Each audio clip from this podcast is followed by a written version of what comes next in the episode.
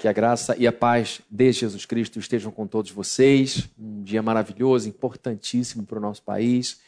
É, que eu já votei. Se você não votou, vote assim que sair daqui. Não mando na sua vida, dou só sugestão. Uma vez eu conversando com um amigo meu, fala aí, o que, que você manda? Ele é mineiro. Ele, eu não mando nada, eu peço com jeitinho. Então, que vocês votem com toda a responsabilidade naquele que vocês acreditem ser é, o que vai de fato promover, abençoar, abrir portas para aquilo que a gente acredita ser a vontade de Deus para nós e para as nossas famílias. Isso é muito importante, muito, muito, muito, muito importante. Mas mais importante do que isso é a gente entender que um vai e o outro vem e Cristo continua no seu trono, cabeça de todas as coisas. Ele é o Senhor do Brasil e do mundo inteiro. O crente não pode achar que hoje é o dia do Apocalipse, ou vai ou não vai. Né? Quem vai. Está um clima de Apocalipse, né? Estamos lendo penúltimo livro de Apocalipse.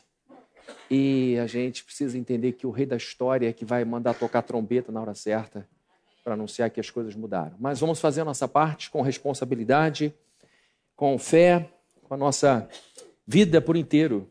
E eu queria, antes de começar aqui a leitura do texto, anunciar algo super legal, super importante.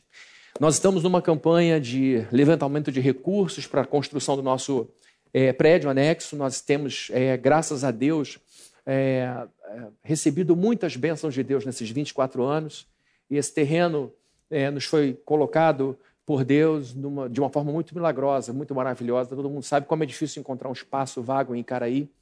Né? E esse terreno nos foi oferecido duas vezes e nós dissemos não duas vezes porque não tínhamos recursos. Até que na terceira eu falei, tá demais. Aí confirmou a trindade. Deu um, deu dois, na terceira meu lado pentecostal falou alto. Eu falei, eu preciso conversar com umas pessoas. E eh, depois da minha esposa, a próxima pessoa com quem eu conversei foi o William Douglas. Eu falei, William, me ajuda a pensar aqui, porque esse negócio está pipocando, a gente precisa dar um passo. Ele me ajudou a pensar, encontramos alguém, a pessoa comprou, alugou para nós, outra pessoa comprou dessa pessoa, parou de alugar para a gente, e a gente hoje está aqui com esse terreno já com a fundação feita. A gente foram muitos projetos aprovados, muitos projetos. Teve um dia que eu assinei 18 plantas numa vez só. É, e tudo autorizado, tudo correto, no Corpo de Bombeiros, na Águas de Niterói, na Prefeitura, a, junto à Enel, tudo, tudo muito bem feito. Isso tudo envolve muito recurso, muito tempo, muito investimento, muita responsabilidade, porque o negócio vai e vem, vai e vem, vai e vem. Então, é, a Daphne quase foi contratada pela prefeitura, nossa administradora, de tanto que foi lá. E a gente agradece, inclusive, a parceria de toda a Secretaria de Urbanismo da Prefeitura, que nos ajudou a construir um projeto super legal. É, e a gente está numa obra é, que já avançou bastante. Temos uma fundação que está toda muito bem feita. E a gente, às vezes, esquece que isso está lá. E aí, a gente pensando numa reunião, o que a gente pode fazer para realmente o povo se envolver mais, cada vez mais com as cotas e tudo? O que, a gente estabeleceu? A partir de quarta-feira, ao longo de todo o mês de novembro, nós faremos uma devocional aqui no terreno, aqui no lado.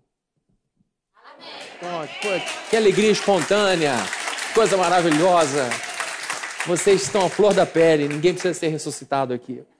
Então, toda quarta-feira, de 8 às 9 da noite, nós teremos um culto aqui do lado. Vamos ter adoração e uma palavra devocional para você colocar os seus dois pés ali. Nós vamos colocar 300 cadeiras e quero ver se a gente estoura esse número. No mínimo 300. Você tem que dar um jeito de arrastar alguém aqui para dentro, você tem que vir. Né? Faz chantagem emocional, faz qualquer coisa.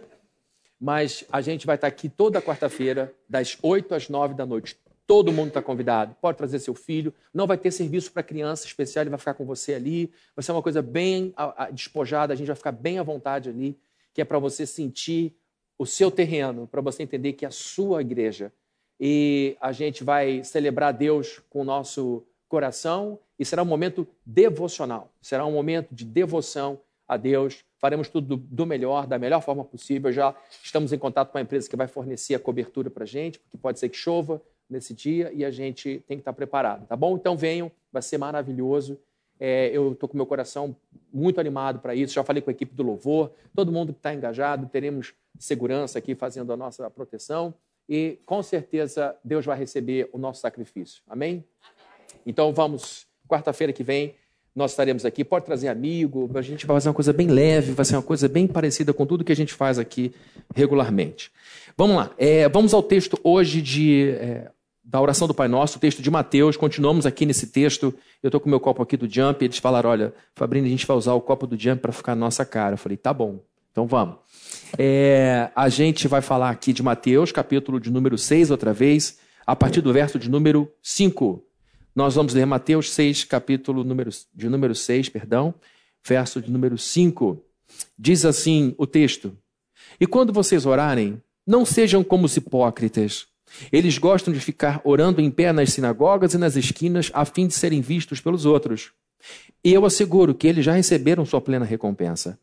Mas quando você orar, vá para o seu quarto, feche a porta e ore a seu pai que está em secreto. Então seu pai que vem em secreto o recompensará.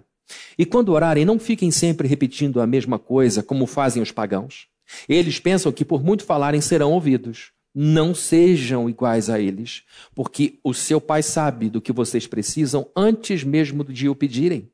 Vocês orem assim: Pai nosso que estás nos céus, santificado seja o teu nome. Venha o teu reino. Seja feita a tua vontade, assim na terra como no céu. Dá-nos hoje o pão de cada dia. Perdoa as nossas dívidas, assim como perdoamos aos nossos devedores. E não nos deixes cair em tentação, mas livra-nos do mal, porque teu é o reino, o poder e a glória para sempre. Amém. Só até aqui. Deus bendito, louvamos o teu nome. Agradecidos por esse momento de oração aqui, estamos diante de Ti colocando nosso coração, nossa mente, para que o Senhor fale conosco através dessa palavra e para que o Senhor dirija esse dia tão importante para o Brasil, que o Senhor abençoe para que haja paz em todos os cantos desse país e para que o Senhor tranquilize o nosso coração, Senhor, porque a nossa esperança está em Ti em todo tempo, em todo momento. Que o Senhor conduza a liderança dessa nação aquele que, de acordo com a sua vontade, será colocado ali. Que o Senhor nos abençoe com responsabilidade, nos fazendo entender o que nos faz cristãos e lutar por tudo isso que nós acreditamos, ó Deus, em todas as esferas. É o que nós pedimos, em nome de Jesus. Amém. Amém. Queridos, há quatro dias atrás eu estava com meu coração um pouco atribulado, minha mente estava um pouco ansiosa e eu senti que era momento de oração para mim, que eu deveria ajoelhar e orar. Então eu parei o que estava fazendo aqui no escritório, aqui na minha sala. Estava estudando e resolvi ir para o meu cantinho de oração, coloquei meu joelho no chão e clamei a Deus. Comecei a orar ao Senhor, colocando diante dele, em primeiro lugar, a minha saudade dele, que eu senti uma, uma grande saudade de Deus naquele momento, aquele, aquela vontade de estar perto dele. E coloquei diante dele meu desejo de estar ali. E dos 15 minutos que eu fiquei orando, vocês iam achar que eu fiquei uma hora, né? 15 minutos que é o que eu suportei de Deus naquele momento, porque às vezes você não aguenta o tamanho dele, você não aguenta, não, a coisa não vai, né? Então eu fiquei meus, nos meus 15 minutos absolutamente concentrado em cada palavra que eu dizia, absolutamente focado em cada pedido que eu fazia, absolutamente focado em, em cada coisa pela qual eu, eu agradecia a Ele. E depois de 15 minutos eu disse: Senhor, tá bom, era o que eu queria colocar diante de Ti. Depois de 15 minutos dessa oração bem concentrada, eu pedi a Deus que Ele me desse um texto. Senhor, eu preciso de uma palavra, eu preciso de uma passagem que confirme meu coração. E vai ser na base do horóscopo. Eu preciso abrir a Bíblia aqui, porque é, é, é, esse é o tamanho da minha aflição. E eu abri a Bíblia, e a única coisa que faltou naquele texto foi o meu nome. Ele falou poderosamente comigo. Poderosamente comigo. E aquilo foi maravilhoso. E hoje, quatro dias depois, quatro dias depois, os efeitos daqueles 15 minutos de oração continuam sendo percebidos no meu coração. Bem-estar. Bem-estar. Porque eu ouvi a voz do meu pastor. Eu ouvi a voz daquele que morreu na cruz por mim. Eu senti o Senhor Todo-Poderoso falar comigo através da Escritura, portanto, sem erro algum. E eu então fechei aquele momento de oração, voltei aos meus estudos com meu coração pacificado. E hoje, depois de 15 minutos de oração, continuo 96 horas depois em paz. Vocês vejam, vejam a, a coisa como é. 15 minutos de oração. Nos 15 minutos anteriores, no tempo antes ao, ao, ao da oração, meu coração estava angustiado, minha cabeça estava confusa, e eu desenhando cenários estranhos, a ansiedade vai fazendo você desenhar o apocalipse diante de você. E eu falei, Senhor, isso está errado, isso está errado, não tem nada a ver com o que o Senhor me prometeu. E aí, orei 15 minutinhos, concentrado e falei: tá bom, é o suficiente. Preciso de um texto. Meu coração é pequeno, preciso que o senhor confirme. Ele me deu e 96 horas depois meu coração está em paz. em paz.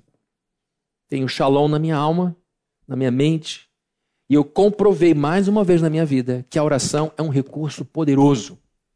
A oração é um recurso poderoso. Ela não muda nada de Deus. A nossa oração não faz Deus se sentir melhor. Ó, oh, Fabrini está orando, como eu me sinto bem por isso. Ele não tem a mesma autoestima que eu. A oração, ou o fato da gente não orar também não piora Deus. Ele é perfeito. E o atributo da perfeição não permite melhoria ou deterioração de algo, porque se é perfeito não pode ser melhorado, se é perfeito não pode piorar. Então Deus não muda de forma alguma no seu ser, no seu conteúdo, na sua pessoa, em virtude da nossa oração ou da nossa não oração. Quem muda é a gente. Quem é beneficiado é a gente. E é muito bom ver que Jesus orava mesmo sendo ele perfeito. Jesus orava. Jesus orava em momento de alegria e transfigurava a sua glória diante dos discípulos, e ele orava em momento de angústia e, trans, e transpirava é, o sangue no momento de sua angústia. Dos mesmos discípulos, diante dos mesmos discípulos que viram Jesus acendendo como uma lâmpada, tamanha era a glória no monte da transfiguração, e depois sangrando, depois de, de vir é, é, rompendo suas, suas artérias, suas veiazinhas, me perdoem aqui os médicos, mas aquelas coisinhas que fazem o sangue correndo, às vezes bem próximas da epiderme, e aquilo fez com que os discípulos ficassem diante de um Cristo paradoxal. Como é que pode aquele que transfigura lá em cima, transpira sangue aqui embaixo de tanta ansiedade? Ele ali, Jesus mostra toda a sua humanidade e, e ele compartilha mais uma vez um momento de oração com seus discípulos, mostrando que oração é bom para quando a gente está feliz e oração é bom para quando a gente não está não tá feliz, quando a gente está mal. Oração é para todo o tempo da nossa vida. Deus quer participar de todos os momentos da nossa vida. Ele tem prazer em ver a gente brilhando de alegria. Olha, acabou de receber o título, parabéns. Você tem isso por merecimento. Estou aqui com você celebrando esse, essa data, essa conquista. Mas também estou com você quando você se sente abandonado, sozinho, falido, falida, eu estou aqui do seu lado. Deus quer ouvir nossa voz em todos os momentos. E Jesus orou. E não só orou, ele inspirou, porque no capítulo 6 de, de Lucas, quando um discípulo pede a ele, Senhor, tu, tu podes nos ensinar a orar? Ele diz, claro. E ele mais uma vez repete a oração do Pai Nosso. Porque as pessoas que estavam com Jesus viam que ele orava e viam que aquilo fazia bem a ele, que aquilo tinha de fato uma influência na vida, aquilo tinha um impacto direto na vida da pessoa. E Jesus Cristo, então, mais uma vez, fala sobre oração. E agora a gente está olhando para a oração no livro de Mateus, do Pai Nosso, porque em Mateus o texto é mais completo do que em Lucas. Então nós temos aqui algumas lições que a gente depreende da oração do Pai Nosso e, e que pode trazer para a nossa vida. Primeiro, a gente viu que a oração do Pai Nosso nos ajuda a nos posicionarmos nessa vida, porque ela começa dizendo: Pai Nosso que estás nos céus. Somos de cara colocados na posição de filhos. Somos de cara colocados numa posição, hierarquicamente falando, inferiores, porque eu continuo acreditando que pai e filho são categorias diferentes de desempenho, de performance nessa vida. A grande confusão que muitos pais estão vivendo nos dias de hoje é que estão se tornando filhos dos seus filhos. Muitos pais estão sendo comandados por crianças. Muitos pais estão com medo de educar seus filhos, porque foram ensinados a suavizar a educação, entendendo que colocar limite é traumatizar a criança. Isso está sendo um drama na nossa sociedade. Porque esses meninos estão chegando aos 25, 26 anos sem nenhuma resiliência. Essas meninas estão sucumbindo ao término de um namoro como se fosse o término da vida. Nós estamos com medo de educar nossos filhos com firmeza, com direcionamento, perguntando o que eles acham de bom para coisas importantes. E nós estamos dando aos nossos filhos, a crianças imaturas, a possibilidade de se educarem. O que, que você quer? O que, que você não quer? Eu sei que a gente tem que respeitar a vontade de filho, eu não vou ficar falando sobre isso. Mas a gente não faz isso com tudo. A gente não pergunta, filho, você quer tomar essa vacina ou não? Filho, você quer tomar esse remédio amargo ou não? Filho, você quer ir dormir cedo ou não? Filho, você quer ir para a escola ou não? Mas fazemos isso. Filho, você quer ir para a igreja ou não? Filho, você, você quer ir com o papai e com a mãe para a igreja ou não? Eu não estou falando de filho de 18 anos, que não dá para você botar um filho desse tamanho debaixo do braço. Mas chegar para uma criança de 10 anos de idade e perguntar o que, que você quer da sua vida. Eu fiz uma live com a doutora Isabela Braga, médica, membro aqui da igreja, neuro, neurocientista, neuro, neurologista especializada em, em neurociência do comportamento humano. E ela falou sobre a idade do cérebro. Falou que com 10, 12 anos uma pessoa não tem o seu cérebro maturado ainda, fisicamente. Que, portanto, a gente precisa de pai e mãe para orientar uma criança que não tem condição física, mecânica, não mecânica, mas física, mas não há concretude suficiente para tomar decisão na vida. Deixar filho de 10, 11 anos decidir se vai ser homem ou mulher é um problema. É um problema sério. Porque é uma fase de definição que, além de tudo, tem uma explosão hormonal acontecendo dentro dele. Então, queridos, nós estamos deixando os nossos filhos sozinhos, navegando nesse mundo perigoso, em que a gente diz, Deus me ajuda, me orienta, e Deus vem orienta, e nosso filho vem, pai me ajuda, me orienta, mãe me ajuda, orienta, e diz, não, agora é com você, você vai escolher. Isso é um problemão. Nós deixamos de lado a correção, a disciplina, a orientação, porque isso foi rotulado como sendo prejudicial para o seu filho. Prejudicial para o seu filho ele ser largado a si mesmo. Isso é perigoso. Isso é perigoso. Então a gente precisa resgatar esse lugar. E a oração do Pai Nosso nos coloca no lugar de filhos. E lembra, eu sou filho de Deus, eu ainda estou sob comando. Você se colocar debaixo do comando de Deus não é capachismo, não é viver de cócoras, é se submeter ao mais inteligente, é se submeter ao mais poderoso, é se submeter a quem mais te ama. É você dizer: a minha vida está debaixo do seu comando. E eu voluntariamente, inteligentemente, com muito bom senso, me submeto à sua vontade. Porque o Senhor é mais velho do que eu, o Senhor é mais inteligente do que eu, o Senhor sabe mais do que eu, e eu não quero errar, eu sei que o Senhor me ama. E a prova é que o seu filho veio nesse mundo porque Deus amou o mundo de tal maneira que enviou o seu filho. Então, a gente aprende o coração do Pai Nosso a se colocar no nosso lugar. E quando eu me coloco no lugar e digo, eu sou filho e ele é pai, eu posso olhar para os meus filhos e dizer assim, eu sou pai, eu sou mãe. E vai ser sempre assim. E eu não quero ficar mandando em um marmanjo, em marmanja. Pelo contrário, eu quero que Camilo e Felipe sejam prósperos, ricos, bem-sucedidos, felizes, autônomos, independentes, para que eu e Viviane curtamos a vida. Para que a gente descanse. Então, o meu objetivo não é ficar guiando o filho, porque isso é, isso é doença. Mas há um tempo da nossa vida que a gente tem que modelar esse barro que está aí na nossa mão, que é o nosso filho, nossa filha. Segundo lugar, nós vimos que a oração do Pai Nosso nos ajuda a usarmos corretamente o nome de Deus. Santificado seja o teu nome. Eu vou honrar o nome de Deus com a minha vida. Eu vou, eu vou me esforçar. 100% eu não vou conseguir. A gente vai escorregar aqui e ali. A gente vai, a gente vai dar um mau testemunho aqui e ali. Isso faz parte da vida. Mas, no geral, a nossa vida tem que ser um esforço constante para que o nome dele esteja sempre no lugar de honra na nossa vida. A oração do Pai Nosso também nos ensina que Devemos expandir o reino de Deus. Venha a nós o teu reino. E que seja feita assim na terra como no a tua vontade, assim na terra como no céu. O que é isso senão pedir a Deus que traga a nós o seu reino? O reino de Deus é uma, é uma realidade espiritual, em primeiro lugar. Começa no nosso coração, na nossa mente. Os valores éticos de Deus entram aqui. Isso é certo, isso é errado. Dez mandamentos funcionam para mim. Bem-aventurado é isso, isso, isso, isso. Roubar é errado. Trabalhar com as mãos e ganhar honestamente que se tem é o certo. Então eu tenho esses valores que vão primar a minha vida e por onde eu vou, a cada metro quadrado, tudo que eu faço, onde está minha influência, ali eu levo o reino de Deus. Por isso que a gente tem que fazer de tudo para a nossa vida promover e a gente tem que promover, ajudar quem quer que seja a fazer com que o reino de Deus avance. E a gente tem que fazer o que for possível para bloquear, impedir, desidratar tudo aquilo que bloqueia o avanço do reino de Deus. Espiritualmente, com as nossas orações, e socialmente com as nossas posturas. E hoje nós veremos, em último lugar, não em último lugar, mas veremos em quarto lugar, perdão, porque a gente vai continuar nas próximas semanas até acabar a oração do Pai Nosso, que a oração do Pai Nosso nos ajuda a hierarquizarmos as nossas prioridades. As nossas prioridades. Vejam só o que, é que diz o verso de número 11.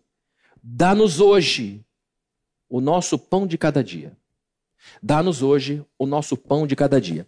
Eu quero ressaltar aqui uma coisa importante, talvez você não tenha notado, mas a oração do Pai Nosso é uma lista de seis pedidos. Existem seis petições aqui. E a maneira como Jesus ordena essas petições é a maneira como a gente tem que ordenar a nossa vida. A oração do Pai Nosso funciona tanto de maneira fixa como está aqui, você pode orar exatamente como está aqui. Nós e os nossos queridos amigos católicos, nós e os nossos queridos amigos e amigas católicos, podemos juntos, em qualquer cerimônia, orar o Pai Nosso. Juntos, sem nenhum problema. Ah, o problema é quando pedem para que nós façamos a oração é, da Virgem Maria, nós não faremos isso, embora tenhamos uma imensa é, gratidão a Deus por, pela vida dessa mulher e por tudo que ela representou na educação, formação, acompanhamento de Jesus. Maria foi com Jesus como ninguém foi. Ela acompanhou Jesus do berço à sepultura. Não existe um ser humano nesse mundo que tenha dado mais amor para Jesus do que ela. Então a gente entende a posição que ela tem, o respeito que a gente tem por ela é imenso mas nós não fazemos esse tipo de oração porque ela não intercede a Deus por nós. Isso é o Cristo que faz mediante a pessoa do Espírito Santo, segundo nós cremos. Mas continuamos com todo carinho e respeito pelos nossos queridos amigos católicos. Mas a oração do Pai Nosso nos une. Então você pode orar a oração do Pai Nosso com seu coração ali colocado e ela vai se e ela vai se de fato chegar a Deus como uma oração genuína se você puser ali seu pensamento se você puser ali seu coração e orar por cada palavra para que ela faça sentido na sua vida. Como os grandes reformadores fizeram, Martim Lutero, Zwinglio Calvino e muitos outros crentes, homens e mulheres de Deus, que usavam a oração do Pai Nosso de maneira compacta. Mas a oração do Pai Nosso vai para além disso e nos ensina a regular toda a vida. Existe um negócio que não é só crente que tem, todo ser humano tem. Esse negócio se chama cosmovisão ou visão de mundo. Todo mundo tem uma visão de mundo. Se você for criado numa determinada camada social, você terá uma visão de mundo. Se você for criado dentro de um determinado nicho de educação, você vai ter uma visão de mundo. Se você for criado num país, você vai ter uma visão de mundo. Visão de mundo é uma coisa que, com a qual todo mundo vive. Todo mundo que emite uma opinião, todo mundo que faz um julgamento de valor, o faz a partir de suas lentes, faz a partir de sua cosmovisão. Essa é uma matéria importante que a gente precisa estudar num seminário, no mestrado, em qualquer curso que se preze de teologia reformada, a gente passa horas e dias estudando só essa matéria, cosmovisão reformada. Quais são os impactos que o mundo vai sofrer por conta da maneira como eu enxergo o mundo sendo cristão? Então, quando Jesus Cristo coloca a oração do Pai Nosso, ele coloca para nós a hierarquização das coisas sob a lente, sob a vista, sob a visão do próprio Deus. Isso não é uma vantagem? Você saber assim, do ponto de vista do Senhor, como é que é a vida? Ele vai dizer, a vida é assim, assim, assim. Você não acha que isso vai te dar alguma vantagem? Sim ou não? É Deus te dizendo, olha, se você quer orar, eu te ensino. Você pode aprender sobre oração em vários lugares desse mundo. Agora, se você quiser uma coisa transcendental que venha direto de Deus, é assim, desse jeito. Tá, tá, tá, tá. Então, quando Jesus coloca a oração do Pai Nosso, ele o faz dentro de uma sequência, dentro de uma ordem em que, primeiro, pe pedir não é, não é errado, não é pecado. Não há nenhum problema em a gente pedir. Só que ele diz: se vocês vão pedir, peçam nesta ordem. E por isso as seis petições. Gente, é uma oração que não tem mais do que 70 palavras. É uma oração pequenininha. Não é uma ladainha. É uma coisa fácil de decorar embora ela seja pequena, ela tem aplicações imensas e formam a nossa cosmovisão. E a partir disso, eu não só peço a Deus as coisas, mas eu ponho a minha vida dentro desta sequência e por conta disso serei bem-sucedido. Isso eu posso dizer com toda certeza. Eu e minha batalha aqui do microfone. Se você quiser de fato uma vida bem-sucedida, em primeiro lugar, não olhe para o seu bolso. Se você quiser uma vida bem-sucedida, olhe para sua cabeça em primeiro lugar. E instale ali os valores do reino. Com esse drive instalado na sua cabeça, você vai governar bem sua vida e vai administrar bem o que chegar no seu bolso. Os amores que vão chegar no seu coração. As pessoas que vão querer segurar em sua mão. Tudo depende da maneira como você administra as coisas que ele fala. Então vamos às petições. Quais são as petições presentes aqui? E vamos falar sobre elas na própria sequência. A primeira petição é que seja o seu nome santificado. Primeiro pedido é: Senhor, que o teu nome seja santificado. Segundo pedido, que o seu reino venha. Terceiro pedido, que seja feita a sua vontade.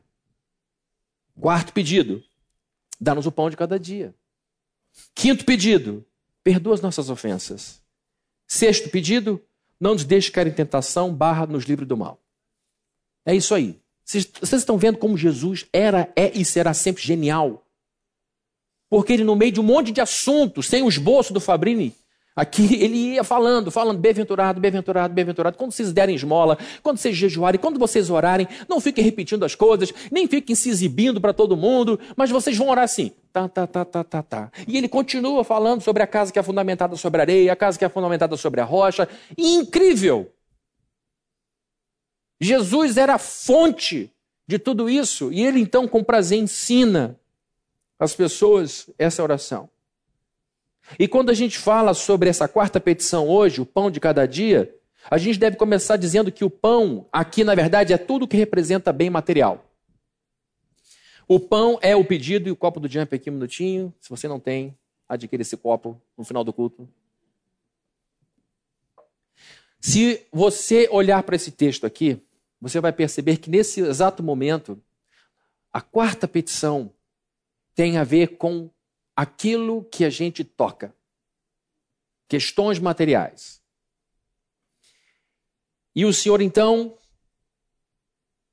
nos ensina a pedir o pão de cada dia, e por pão de cada dia, a gente pede a morada de cada dia, a roupa de cada dia, a gasolina de cada dia, tudo o que é necessário para a nossa vida funcionar todos os dias.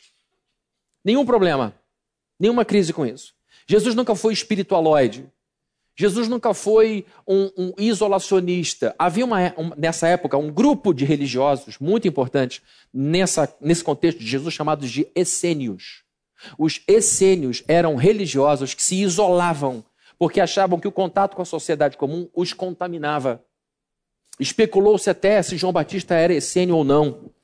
Mas não era porque ele vivia entre as multidões, por causa do, do estilo asceta de João Batista, por causa do, do espírito estoico de João Batista. Então, Jesus Cristo não era um essênio, ele não era um, um, um, isolacionista, ele não estava escondido no meio das rochas, longe do povo. Pelo contrário, ele andava tão exprimido que ele tinha dificuldade de cruzar uma rua de vez em quando. Tamanha era a multidão de pessoas que queriam estar com ele, tocá-lo, vê-lo, ouvi-lo. E porque ele não era espiritualoide, ele sabia que uma pessoa precisava de coisas para viver. Jesus sabia, inclusive ele no próprio sermão, um pouco mais à frente, ele diz algo que vai ser projetado aqui para vocês no vídeo wall. Mateus, no próprio capítulo 6, só que nos versos 31 e 32. Portanto, não se preocupem dizendo o que vamos comer, ou o que vamos beber, ou o que vamos vestir. Jesus não está atribuindo a isso um grau alto de desimportância. Não. Ele só está colocando mais uma vez as coisas no seu devido lugar, porque você sabe como é que essa parte do sermão termina?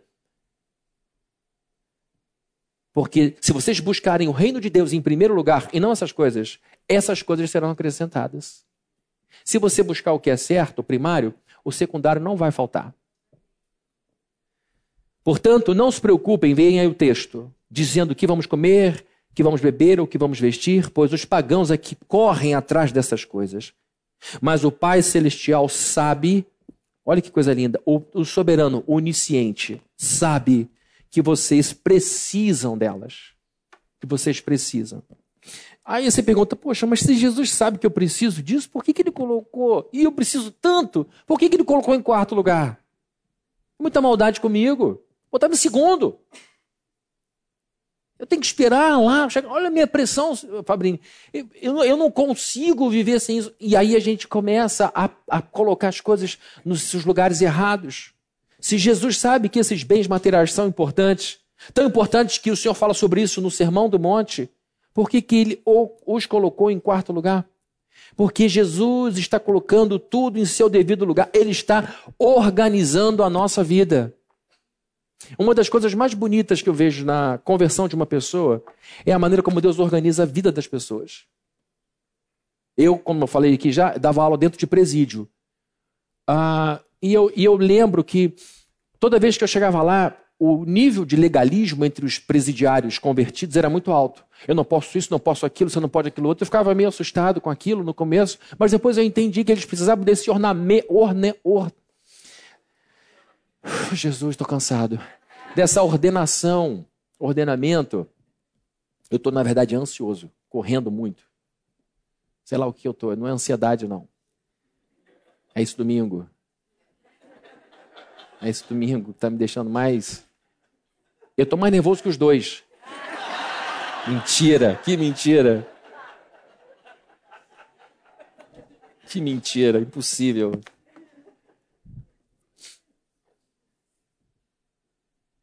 Quando eu vi aqueles presidiários ali completamente é, legalistas, não pode isso, não pode aquilo outro, não pode ficar sem camisa aqui, não pode falar aquilo outro, tem que falar esse verso, tem que falar desse jeito. Eu estava entendendo que aquela hipervigília na conduta tinha a ver com a total falta de limites na vida que os levou para aquele lugar. Evidentemente que depois a vida ia se regular outra vez, mas ou era ser muito obediente, ou era não ser obediente de forma nenhuma. E não ser obediente de forma nenhuma os levou para aquele lugar horrível. Eu me lembro de ver como que eles começavam a se arrumar melhor, como eles começavam a, a falar melhor, cortavam os palavrões, cortavam as ofensas, cortavam a agressividade. A vida ia sendo talhada pela Bíblia.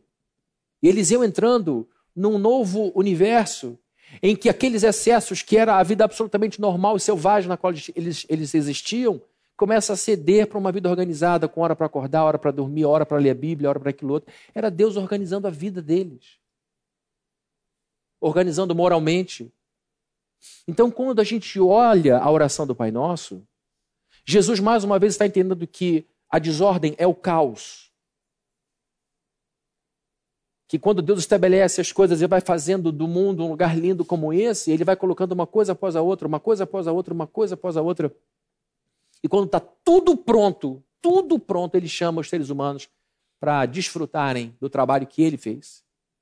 Ele não chamou Adão e Eva como pedreiros. Vamos lá, agora você vai levantar toda essa parte do continente e você vai fazer aquilo para valorizar o que eu estou fazendo. Não. Ele prepara tudo e diz: Isso aqui é um paraíso. Agora eu vou botar vocês dois aqui para vocês curtirem isso que eu fiz, porque eu amo vocês profundamente. Então, gente, quando Jesus ora o Pai Nosso ensina a nós a, a, a oração do Pai Nosso, mais uma vez, ele está colocando tudo em ordem. Primeiro pedido, a oração do Pai Nosso, em primeiro lugar, se refere ao nome de Deus. A oração do Pai Nosso, em segundo lugar, se refere ao reino de Deus. A oração do Pai Nosso, em terceiro lugar, se refere à vontade de Deus. E a oração do Pai Nosso se refere, em quarto lugar, às nossas necessidades. Uma das piores coisas que você pode ver aí na vida de seus amigos mais próximos é aquele sujeito egoísta que só pensa em si, é aquela pessoa egoísta que só pensa em si. É muito ruim viver com gente assim, não é? O cara só pensa nela, ela, ela só pensa nele. É só eu, eu, eu. É muito ruim, não compartilha nada com ninguém, mas quer tudo de todo mundo. É muito ruim isso. E Jesus Cristo põe uma bomba no nosso coração dizendo: Isso aqui eu vou matar de cara quando vocês entenderem que lá pela quarta esfera, a atmosfera, é que vocês vão começar a falar de suas necessidades. E quando Jesus faz isso, ele estabelece uma hierarquia de prioridades. Não só para a gente orar, mas pelas quais a gente vai viver. Vocês estão entendendo? Oração não é uma coisa desconectada da vida. A oração é parte da nossa vida. E se a gente coloca a nossa oração no compasso certo, a vida vai seguir o compasso certo. E quando ele estabelece prioridades na oração do Pai Nosso, ele está querendo estabelecer prioridades na própria vida. Vocês me permitem falar como é que é a hierarquia da minha vida? Posso falar para vocês rapidinho? Posso falar para vocês três, vocês deixam, né? O resto vocês vão ter que aguentar, elas deixaram. Como é que eu estabeleço as prioridades na minha vida? Como é que, como é que eu organizo a minha vida? Em primeiro lugar, eu com Deus. E o meu eu aqui não está em pequenininho, euzinho, euzinho com Deus. Eu grande com Deus. Eu por inteiro. Eu como um todo. Eu física e mentalmente. Eu física e emocionalmente. Eu inteiro, salvo por Cristo inteiramente. Eu com este Deus glorioso. E nesse eu com Deus é eu com a palavra de Deus, logo cedo quando eu acordo. Todos os dias como uma porção da palavra de Deus e deixo ela fazer morada em mim. Esse é o primeiro lugar da minha hierarquia. Segundo lugar da minha hierarquia, eu com Deus e Viviane. Eu com Deus e a minha esposa.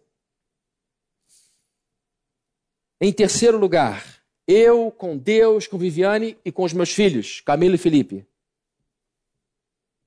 E em quarto lugar, eu, ó, gostaram dessa mão esquerda, né? Eu com Deus, com Viviane, Camila, Felipe e a igreja e a sociedade. Essa é a hierarquia da minha vida. Trabalho nunca foi prioridade para mim. E eu gosto de trabalhar. Trabalho com carteira assinada. Hum, trabalhei que pastor não tem carteira assinada. Mas minha carteira foi assinada quando tinha 16 anos de idade. Vocês lembram como é que eu falei quando eu queria procurar emprego? Ninguém lembra, mas vou falar. Eu falei, mãe, eu tenho que ganhar dinheiro. Mas você, como é que você vai fazer? Eu tinha 15 anos. Que tem que ganhar dinheiro. Eu quero ganhar dinheiro, mãe. Preciso sair dessa história, não aguento mais nessa essa, essa vida apertada. Fui para a loja, entrei numa loja chamada Bad Boys. Eu me esqueci o nome do, do, do dono. De vez em quando ele vem aqui na igreja. É, acho que é Paulinho. Encontro com ele na academia às vezes. Eu entrei na Bad Boys, era a loja da época. Eu entrei, 15 anos, mão no bolso, meia dúzia de fiapos de, de buço no rosto. Falei assim para a gerente, ela, pois não, eu queria dar uma trabalhada. Eu fui pensando nessa frase o tempo inteiro, como é que eu faço? A mulher me olhou assim, ó, a sobrancelha levantou. Tipo assim, eu quero dar uma capinada, tem uma coisa que você fazia aí? Porque eu queria trabalhar, então eu gosto de trabalhar. Mas trabalho, depois que eu me converti, depois de um tempo estudando, lendo, não é prioridade para a minha vida. E eu gosto de trabalhar. Essa hierarquia põe meu mundo em ordem.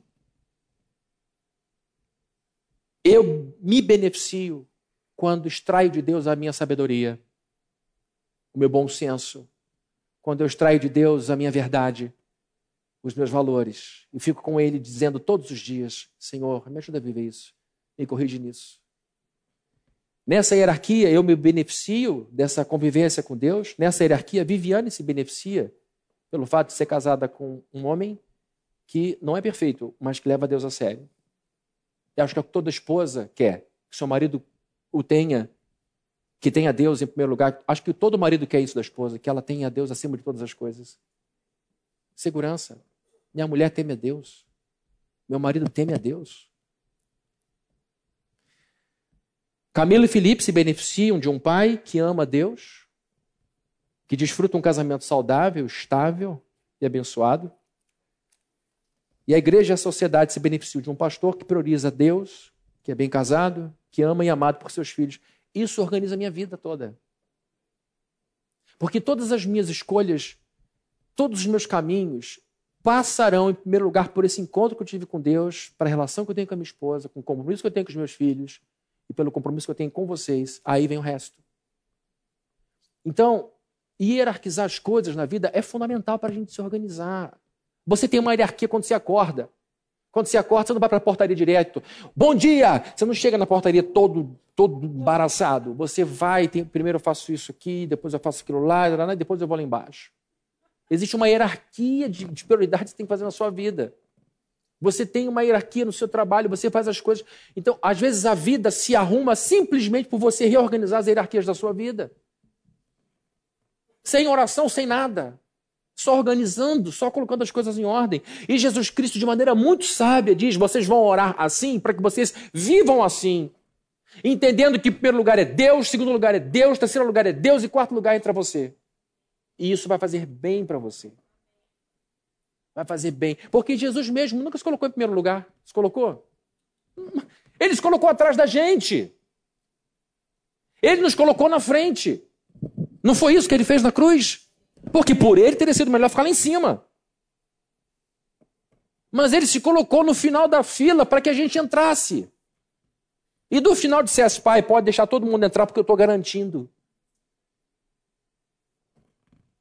Hierarquizar a vida colocando-se debaixo do poder de Deus, não é ser subserviente, não é ser massa de manobra de pastor, não é ser mente lavada dentro de culto, é ser inteligente e entender que isso funciona para a vida, que isso organiza a vida, que isso faz a gente ser gente que de fato faz diferença nesse mundo.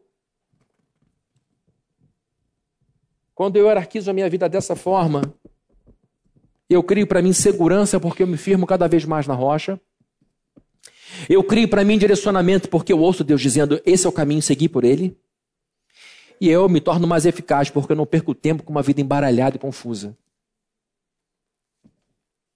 20 anos depois eu devia ter pensado nos filhos primeiro. 30 anos depois eu, eu deveria ter priorizado isso.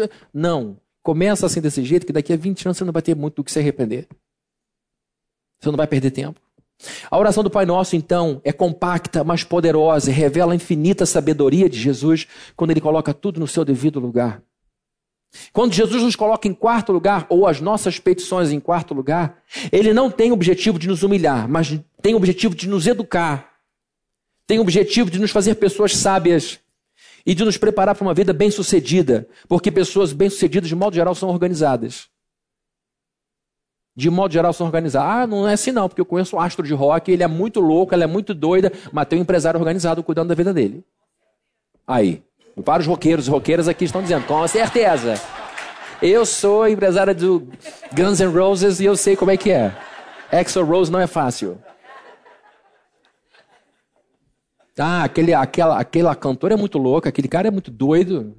Como é que esse cara deu sucesso? Ele é uma exceção. Não, o empresário dele bota a ordem na casa é a mãe dele, o pai dele, se tornou o pai dele, a mãe dele. Vai dizer, você vai lá, drogado ou não, você vai lá de cabeça para baixo, você vai ter que tocar esse negócio. Só se, tiver, se os seus pulmões pararem, você não vai, mas você tem que ir. Como foi o caso do Coldplay aqui agora, que não deu para ir. É uma banda de rock, pop, e o cantor estava com pneumonia e não pôde vir para o Brasil. Vem agora em março. Essas informações vão mudar o seu sábado e o cenário brasileiro, inclusive. Lá em casa, eu e Viviane, a gente fez um negócio. É, a gente, na varanda da nossa sala, ela, na verdade, fez isso. Pendurou aquele aparelhinho que bota água para o passarinho beber. De vez quando eles apareciam lá, e a gente, poxa, vamos botar um negocinho aqui? Ela foi, comprou o negócio, comprou uma aguinha diferente, uma coisinha diferente. Ela bota todo dia lá é, 30 ml de vodka. Aí os passarinhos vêm. Ela botou lá uma bebidinha vermelhinha. E a gente fica lá na sala, de repente, na nossa visão periférica, de um desse tamanho lindo. Ele bebe água de direitinho, de cabeça para baixo, de lado, tudo que é jeito, muito bonitinho. Vai lá e bebe. O prêmio é quando vem beija-flor. Né? Vocês estão, vocês duas hoje estão me dando muita força. Hoje. Vamos lá. Aí, glória a Deus. Pega, pega essa energia aí. É... E aí a gente fica vendo os passarinhos, é tão bom. E se a gente está conversando e alguém vê, olha lá, lá, lá, lá, a gente para e fica vendo. Ninguém se mexe, porque eles são desconfiados. Se você fizer assim, eles vão embora. Aí bebem água. Quando vem um beija-flor pequenininho, filhotinho, às vezes vem um beija-flor grandão. Até que vem morcego. Eu falei, não, morcego não é do bem esse negócio. Aí a gente tira a noite. Gente, teve um dia, eu tenho que dar esse testemunho. Eu estava em casa, na sala, assistindo televisão, de repente entrou um morcego na sala. Eu tomei um susto, que eu quase travei minha coluna, porque eu reagi e o bicho deu umas três voltas eu não tive nem tempo de dizer nada sobre Deus, eu te repreendo, alguma coisa. E ele foi embora. Aí eu falei, gente, que loucura, com uma dor no pescoço. Eu falei, gente, esse negócio realmente não pode ser de Deus. E aí a gente passa a tirar o negócio à noite, porque por causa dessa coisinha vermelha que ela coloca, o morcego vem. Então, munidos dessa informação, saiamos a votar, saiamos a mudar o Brasil. Mas a verdade é que a gente adora ver os passarinhos ali. A gente adora. A gente não se cansa de ver. A gente quer ver o passarinho todo dia. A gente quer ver eles todo dia, todo dia, todo dia. Da mesma forma, tudo que a gente precisa está na mão de Deus e Ele tem prazer em ver a gente com Ele. Eu não sei se ele fica na Trindade. Olha lá, Espírito, olha lá, Espírito. Bem chegando. Mas a verdade é que tem um grande prazer em ver a gente. Um grande prazer. Ele tem o prazer de estar conosco todo dia. Por isso ele nos ensinou: peça pão todo dia. Porque quando eu peço pão todo dia, eu peço com a humildade de cada dia: Senhor, eu preciso que o Senhor me dê o pão porque sozinho eu não consigo. Se o Senhor não me der saúde, eu não tenho como sair dessa casa para ganhar pão. Se o Senhor não abrir a porta, não vai entrar cliente na minha loja. Se o Senhor não me der pão, eu não vou ter inteligência para chegar a um diagnóstico. Se o Senhor não me der pão, eu não vou ter habilidade para convencer um cliente. Se o Senhor não me der pão, eu não vou conseguir conversar. Se o Senhor não me der pão, eu não vou conseguir liderar. Então me dá o pão da sabedoria, me dá o pão do entendimento, me dá o pão do bom senso, me dá o pão, me dá, por favor. Todo dia eu vou então a Deus e peço humildemente alguma coisa que me alimente. E quando eu recebo o pão, porque ele dá pão todo dia, eu faço uma outra oração, com outro espírito. Uma é a oração que eu faço para pedir e peço com humildade. A outra oração eu faço com gratidão no coração. Obrigado porque o pão chegou. Obrigado porque eu tenho que comer, tenho que beber, tenho um teto sobre a minha vida, tive gasolina para o meu carro, tive álcool para o meu carro, tive diesel para o meu carro, tive eletricidade para o meu carro. Obrigado, Senhor, porque o pão de cada dia chegou. Não é pecado desejar o pão. Não é pecado buscar pão. Muito menos pedir a Deus que te ajude a buscar o pão desde que o pão não esteja no lugar errado. Desde que Deus se torne o quarto na nossa vida e o pão se torne o primeiro. Não acredito em campanha de igreja que chama todo mundo para ganhar bem material em primeiro lugar. Campanha dos sete dias para trazer amado de volta. Campanha de sete dias. Eu não vejo a campanha de sete dias para você ficar mais santo, mais generoso, mais generosa. Campanha de sete dias para você ser uma pessoa extremamente é, conhecedora da Escritura, mergulhada e vivendo aquilo tudo. Olha o tamanho da minha campanha, como é que vai ser. Não é pecado buscar progresso, prosperidade. Eu busco progresso, eu busco prosperidade. Falo isso aqui de púlpito há muito tempo. Não há nenhum pecado na riqueza e nenhuma virtude na pobreza. Qual é a virtude da pobreza em si? A pobreza só maltrata. E a gente tem que lutar contra a pobreza. Porque isso é fruto do pecado, da má distribuição, de tudo de, injustiça. Porque Deus fez o um mundo farto para todo mundo ter tudo. Basta você ver uma mangueira, e olha eu me desviando do assunto. Uma mangueira, uma família de cinco pessoas não dá conta de uma mangueira. Uma mangueira. É muita fruta. Uma família só não dá conta de uma plantação de alface. Já teve plantação de alface na sua casa? Você não dá conta. Você vai ver que daqui a pouco o alface está com quase um metro de altura. Aquele negócio cresce, você não dá conta. Porque Deus nos deu um mundo para todo mundo ter o suficiente para comer fartamente. O nosso Deus é o Deus que criou tudo com abundância para nós. E nós é que criamos toda essa confusão. Então, queridos, não há nenhum problema em buscar progresso, não há nenhum problema em buscar o pão, e nem mesmo pedir a Deus que nos ajude a ter o pão. O perigo se dá é quando o pão, progresso, prosperidade se tornam mais importantes que o nosso desejo por Deus. E quando a gente começa a usar Deus como coadjuvante. Quando a gente começa a usar Deus como alguém que, que toma conta do almoxarifado. Pega aquilo ali para mim, por favor. Pega aquilo ali para mim, por favor. Pega aquilo ali para mim, por favor. Deus não é nosso servo. Ele é o nosso rei. Ou a gente ora que seja feita a sua vontade, assim na terra como no céu, ou a gente vive que seja feita a minha vontade aqui na terra, do jeito que eu quiser. A essa altura a gente precisa fazer algumas aplicações simples. Nesse texto que lemos aqui, ele falou: Não andeis ansiosos quanto à vida, quanto que vocês vão beber, comer, nem com seu próprio corpo, quanto que vão vestir. Esse texto ia ser projetado, mas não precisa, porque eu já citei ele aqui anteriormente. À luz dessa passagem que o Senhor fala que a gente não precisa ficar ansioso pelas coisas materiais, e eu estou dizendo que Ele está ensinando a gente a pedir por coisas materiais. A pergunta é: por que, que você tem andado tão ansioso, tão ansiosa pelas questões materiais? E não estou falando com um tom de recriminação de forma nenhuma. Eu só estou te fazendo uma pergunta para você se sondar. Por que é que o seu coração está tão ansioso, tão ansioso por causa de questões materiais e não está tão ansioso por questões espirituais. Se você for colocar em comparação, eu tenho andado aflito por medo de não ter essas coisas no futuro. E coisas legítimas, tá? De não conseguir pagar a escola dos meus filhos, de não conseguir pagar o condomínio, de ter minha vida financeira embolada. Isso daí é legítimo. Mas quando foi que foi, quando foi que você se é que você tem essa memória Senhor, eu estou eu, eu triste e, e eu estou até uma certa forma ansioso porque eu quero ser mais santo, porque eu quero ser mais obediente a Ti, porque eu quero realmente decorar textos que vão lavar minha cabeça. Por que, que eu tenho sido tão relapso com a Tua palavra? Por que, que eu só leio a Bíblia uma vez por semana? Põe em comparação. O que, que tem habitado você? Ficar com a cabeça tomada por causa de conta vai te esmagar.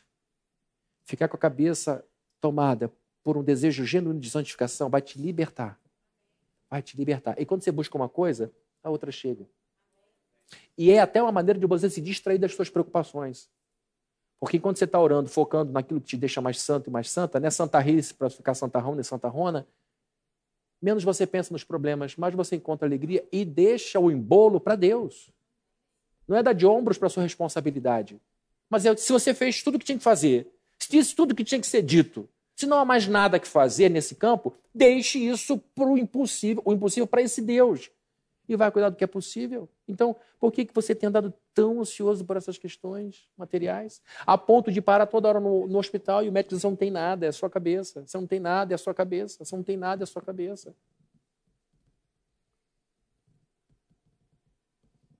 Você tem sentido falta, medo, perdão, você tem sentido muito medo de que no futuro te falte pão de cada dia? Pense comigo aí. Ontem você teve pão suficiente para viver, sim ou não? Antes de ontem, sim ou não? Dez dias atrás teve pão para você?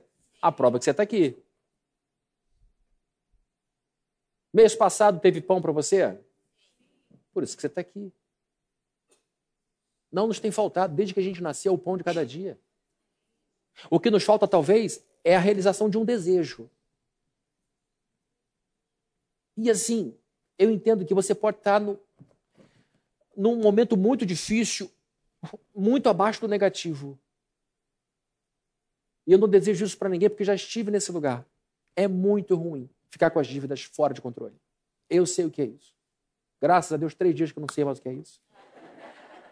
Mas a verdade é, eu, sei, eu me compadeço de você porque eu sei como é ruim. Como a gente se sente humilhado, envergonhado, porque não consegue pagar o condomínio, porque não sai do cheque especial. Porque o ano da escola está terminando dos filhos e você ainda não pagou a sexta prestação, mensalidade. Eu sei o que é isso. Tem que pedir favor às pessoas. Você tem como parcelar essa dívida minha e não me cobrar juros. Passei por isso.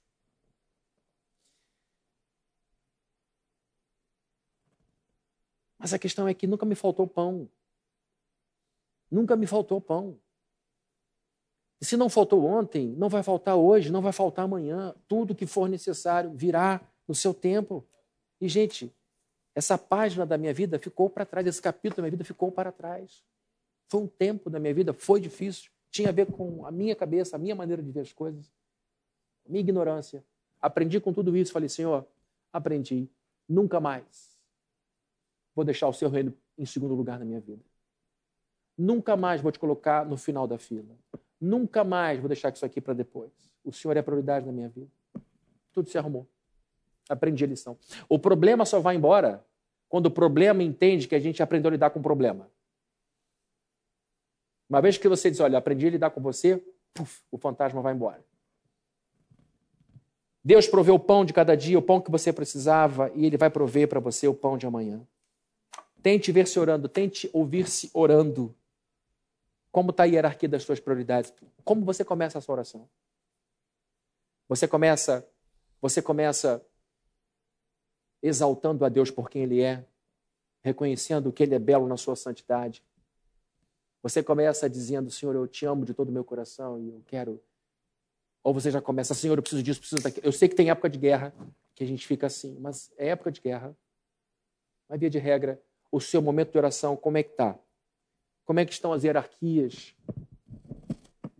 Como é que está a hierarquia da sua vida? Como estão as prioridades da sua vida?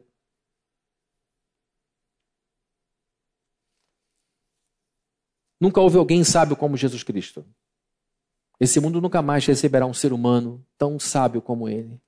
E na sua infinita sabedoria, ele colocou a nossa vida em ordem com menos de 70 palavras.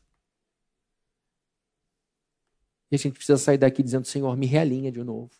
Me calibra outra vez. Põe meu pneu na calibragem certa para eu rodar direito nessa vida. E você vai ver que ele tem o maior prazer em organizar a nossa vida. O maior prazer. E olha, não vai te custar um real abrir a Bíblia ou ligar a Bíblia e ler isso aqui de novo e ouvir tudo que foi falado com mais atenção, dizendo: Senhor, eu preciso colocar as coisas em ordem outra vez na minha vida. O Senhor vai cuidar do resto. Amém? Vamos orar? Senhor querido, eu te agradeço em nome de Jesus por sua bondade, por sua misericórdia. Te peço que o Senhor abençoe a nossa vida, muitas, muitas vezes desorganizada, uma vida em que a hierarquia está toda invertida. Muitas vezes nós colocamos o Senhor em terceiro lugar, em quarto lugar. Muitas vezes buscamos em primeiro lugar o nosso bem-estar, o nosso progresso e deixamos sobre os ombros dos outros o avanço, a expansão do seu reino. Nós te pedimos, ó Deus, em nome de Jesus, que o Senhor mude tudo isso. Que se organize a nossa vida e que a gente entenda que a oração do Pai Nosso, dentre os muitos benefícios que ela traz, ela tem a capacidade de organizar a nossa vida, colocando o Senhor no seu lugar exaltado, colocando o seu nome acima de tudo, o seu reino e fazendo sempre a sua vontade acima da nossa. E que o pão venha, que o pão chegue e que ele seja pedido com humildade por nós e que seja recebido com gratidão e que assim a gente progrida, que assim a gente avance, que a gente, possa alcançando todos os objetivos que o Senhor tem para a nossa vida.